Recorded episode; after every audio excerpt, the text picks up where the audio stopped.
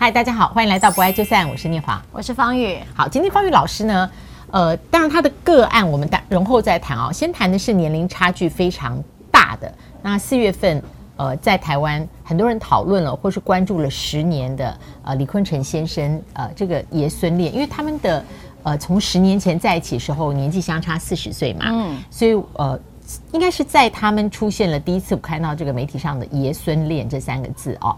呃，后来四月八号的时候，李坤城先生过世了，呃，六十六岁。所以他那个时候，呃，和他的妻子在一起的时候是，呃，他五十六，妻子大概十六、十七，所以相差四十岁。他们是在呃最后过世前的时候，呃，是在呃病榻旁边的时候完成了这样的一个结婚程序跟结婚手续。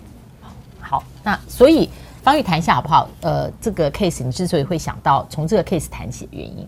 好，我觉得这件事就是说，有好多的在我们食物上加上一件里头，嗯，一直会有一个很大的困惑，就是说，呃，其实有一件事，他们交往十年，但是这个婚姻的成立，也就是他们去办结婚的时候是在病榻前。那其实，在我们看到，呃，有些人是在癌末的时候，经常我们都会有看到这种啊很浪漫的一个祝福的一个婚礼，哈，都是呃觉得好像。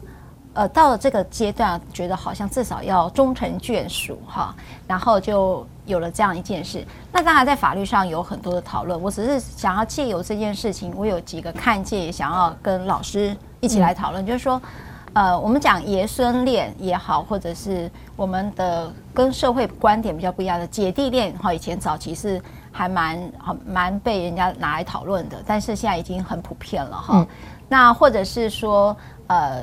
不伦恋，好，不伦恋是指什么呢？就是指说，呃，如果你跟小三或小王有了这种关系，离婚之后呢，你可不可以再跟他结婚？那台湾本来有规定，六个月内是不可以结婚的，但是早就修法过了。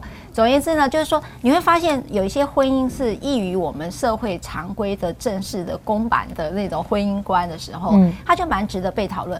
那爷孙恋这件事情，或者是相差四十岁的一个婚姻里头，为什么这个社会上会特别的？其实那时候引起很多的讨论，好像似乎大家特别有觉得这是真爱吗？哈，那可是你也想哦，他们走了十年，呃，没有离开，没有分手。所以还要再挑战这一题吗？哈，那是不是可以我们让我们更多的学习？我们对于爱情的想象是否太狭隘？这是我很想谈的。那第二件事情，当然在病榻前，呃，为什么才要结婚？有人结婚是因为适婚年龄啦，有人结婚是传宗接代，有人结婚的当然是爱情终成眷属的想象，希望追求更多的幸福。第四个就是老师讲了经济生活，哈，结婚是觉得哎。是一种经济生活的一个形态，成家立业嘛，哈，所以它是一个经济生活的一个形态。所以结婚有百百种的动机，但是在这次的这个爷孙恋里面，它的动机是来自于说病榻之前就查那张纸。因为好像很多的医疗有一些代理权哈，就是要签署医疗同意啦、麻醉同意、手术同意等等，那这些可能都要透过配偶的身份来做签署，因此有了这个结婚动机。但是真正的故事背后，呃，原因是什么不知道，但也确实是在我们看到实物上很多人在病榻前会结婚的其中的一个说法之一。嗯，我是建议说，我们待会儿在聊的时候。呃，我们不要谈这个爷孙恋里面这个未亡人林敬恩的名字啦，就说不从这个故事出发，因为谈的话，我觉得会复杂化。毕竟他在病榻呃前面，后来呃跟他的亡夫完成了这个婚姻，没有人可以去讨论他的动机哦，所以不以这个故事作为版本。但是呢，就是说在病榻前面原来有情爱关系，到最后在病榻前面呃签这一纸婚姻关系的时候。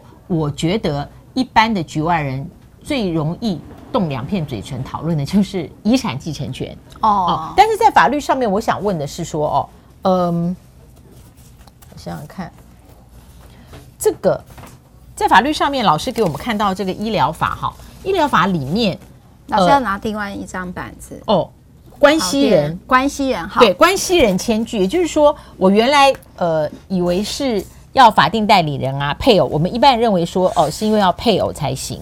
可是这边现在是说关系人签具也可以。对，那所以这个呃，是不是就会让我们觉得说哦，那如果说是因为哈要签你很多呃最亲密的呃生活伴侣，他要签非常多的呃医疗同意的时候，他也可以以关系人的身份，就是呃也可以不以法定配偶的身份，他有没有一个顺序？好，我我这样讲哈，就基本上有一个部分。如果是紧急医疗的话，即便没有拿到同意书都没有问题哈。紧急医疗的状况，所以医疗法第六十三条规定，当然是提到譬如手术同意书，还有侵入性检查同意书、麻醉同意书等等哈。像这一部分就会像老师现在所看见的，呃，就是法代、配偶、亲属或关系人的签据。那么在我们实务上，并没有一个说顺序说哦，你如果有法代要先法代。当然，法定代理人这件事争议性比较高的原因，是因为他如果是未成年的话。我们会认为只有监护人才可以做这样的一个签署哈。啊，如果是成年人的话，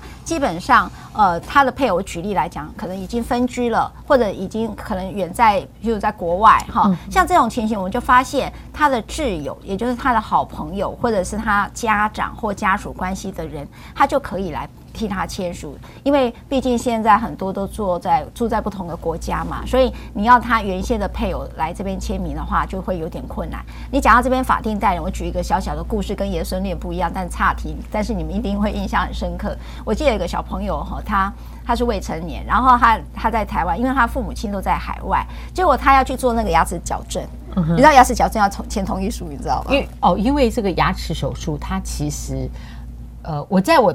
的新闻的印象里面，它有一些致命的例子哦。哦，真的哦，是是是，拔牙哦，是拔牙。对，那后来他去做牙齿矫正，那其实父母亲都在海外，呃，他就在自己在家里哈，他就是想要去做牙齿矫正，结果呢，他就一直要法定代理人，然后。呃，这个小朋友就打电话来说：“赖律师，我希望你帮我去签同意书。”哇，我想说律师可以签吧？我不敢，没有。然后我说：“哎，这个情形要法庭代理。”他说：“我的父母亲就是在国外，他们没有办法。”我说：“那你要不要叫他们入境，在那个机场上给你签呢？”哈，他就。他说不行，他们就是没有空来帮我签署。难道我有钱给你，你帮我，你帮我签署都不行吗？哦，那这种人一定要拒绝了，当然要拒绝。观念很有问题。对，那我想请问哈，嗯，无法亲自签据的人，假设今天他的亲属跟关系人之间意见不一致的时候，这个时候怎么处理？哇！这个当然争议性比较大哈，嗯、所以呃，我到医院去演讲的时候，经常就会问跟老师同一题，包括法定代理，老师问的是呃，这个亲属跟关系人意见不一，其实也有法定代理人是两个两个人也不一的时候怎么办？嗯、一样的问题都会出来哈，那。呃，在医院，他们当然是以病人的最主要的利益来做判断。可是，如果他们真的有这样的争执，我不可能等到法院做一个裁定，说由谁来做决定。他只要有人签署这样的一个同意就好。那如果避免这样的一个纷争，因为医疗医生也很怕医纠哈，所以。最担心有这种呃，因为纷争迟迟没有办法决定，尤其如果不是属于紧急医疗的话，那对于重大手术的，包括医疗方式，哈，你要化疗还是要放疗，或者说呃不侵入性的治疗等等，就产生了这样的一个争议性。那这个时候医院经常会担心有这样的一个医纠啊，所以如果你意见不一，尤其在意见不一，譬如说手足之间，我举例说手足嘛，手足可能就对于爸爸的这种呃状况下就有不同的看法，那这时候到底该怎么办？那那我还是会在这里头做一个建议啦。当然，在为了病人最佳利益上的，我想医院都有他的看法。但是呢，基本上会建议呢，这个在这个时候意识不清楚的时候，这是未成年哈，在你意识清楚的时候，你最好签署一个医疗代理人是谁。哦，也就是说，只要有个医疗代理人，其实这简单。老师的这一题或者医疗纠纷的事情，全部都会被解决哈，或者是我们在前几集有去谈到意定监护里面，也会去提到你的医疗代理人会是谁哈。好，那这个呃，除了这个之外，还是回到今天方玉律师会想谈到呃大年龄差距的这个恋爱，呃嗯，方玉律师比较想谈的。包括哪些方向？就是我刚才在聊的一题，就是说我们对于爱情的想象过于狭隘。好，这件事情是呃，我我很想讨论这件事。就是说我举例来讲，有人可能我举例哈，那我讲就是这个人如果变成了植物人，好，或者是昏迷的人，你看我们都有冥婚的概念了。那我想问的，在病榻之前的婚姻，如果再回到法律多一点点的话，那如果他还他是一个植物人，那你这时候情形下是可不可以结婚？或者是他昏迷啦，不要讲他植物人啊，嗯嗯嗯，嗯，你插管昏迷意识不清，请问这个结婚是 OK 的吗？你有没有碰过这样的一个 case？有啊，有类似的情形，嗯、所以啊、呃，有人在这种情形下就是说，因为我要完成这场婚姻，那成全了这一对啊、呃、病人，那其实这件事情你只能说公开仪式的时候是浪漫的，但是在结婚的效力上是有问题的，那这个日后就会跑出。老师一开始就问我的继承问题，也就是说，配偶病榻前的婚姻当然会产生，他会从一个刚才的医疗上的同意书这件事没有关系，但你一旦变成了配偶，你就产生了继承权。我讲的是跟爷孙恋无关了，我只是在举法律上的议题哈。也就是说，你就会变成配偶，配偶就当然产生了继承权。那我们讲这个。大年龄差距这件事刚很有意思哦，因为芳玉律师前面讲说哦，他们经过了十年，然后也一直都在一起。可是我的反问说，如果在这十年里面，他们中间有分开了，那这个也不应该归咎说是因为大年龄差距吧？我的意思说，如果你把两个对照组放在这边的话，大年龄差距跟没有大年龄差距往下走，它都有可能，就是他们的呃会分开的这个情况都有可能发生。嗯，你懂我意思吗？所以我要挑战你，就是说你那一句话好像正好反映了一般人的成见，就是说哦，因为这十年他们走下去，到最后没有分开。嗯，那如果他们分开了，那不代表说那是大年龄差距的问题吧？嗯，那老师，除非是没有大年龄差距的人，他们全部都最后都走到在一起，那你才能说哦，唯一的变数是他们唯一不同的是大年龄差距。哎，老师这一题我我觉得可以再延伸了。老师确实背后反映，说我背后反映的。那你就讨论隔差婚，嗯嗯，好，隔差婚是同样的议题。事实上，如果我们讲爷孙恋，你有没有听过啊、呃？女性长辈跟比较小的年纪的男生结婚也有。我的朋友里面有差十九岁的，有，而且还是不同国籍的，对，女大男男小，女大男小。对，我觉得爷孙恋也好，或者是女大男小，差距很大的来讲，呃，通常他们都去挑战了社会议题的时候。你有一个很大的明白，那个明白就是他们对于感情搞不好比我们还清楚，嗯嗯嗯，对不对？嗯，你讲的那个清楚是说本质吗？也就是说他，他呃剥离了所有的呃社会条件或是外人注视的这个眼光，他不为那些服务，所以在一起这件事纯粹是他们看到对方是适合自己的一个相伴的伴侣。对，那至于这个相伴的伴侣是不是符合别人的期待？呃，反过来看，有的时候我们寻找相伴的伴侣，可能是先从别人的期待出发，这样子自己比较不用去费那么多力气去跟外界对话，是这个意思。对对，老师，对我就是这个意思，就是说我从爷孙恋这边看见，当你在不做社会期待下对于情感的想象的时候，你某个程度是他们活得比谁都还明白。爱情这件事或感情这件事情对他们的意义是什么？那这个再进一步的来讲说，请问任何的爱情关系，它有没有可能不在一个期待的网络下发展？我现在没有讲婚姻哦，婚姻的话，那就要看社会民情，就是呃，婚姻本身它究竟属不属于一种呃必须回应期待的社会网络？因为婚姻它牵涉到经济生活，它牵涉到我简单讲，很多人买房子的时候头期款是爸妈出的。好，我我我这这个很简单的例子，我现在不讲婚姻。那请问今天讨论这个隔差婚，如果隔差是落在年龄的话，呃，请问有没有呃爱情关系究竟是不是呃可以越来越不需要回应别人的期待？对，好，老师我举我举一个例子哈，我记得有一次我去看画展哈，是猫林的画展，然后呢，他就有一只马，然后一朵花，我说你要讲什么呢？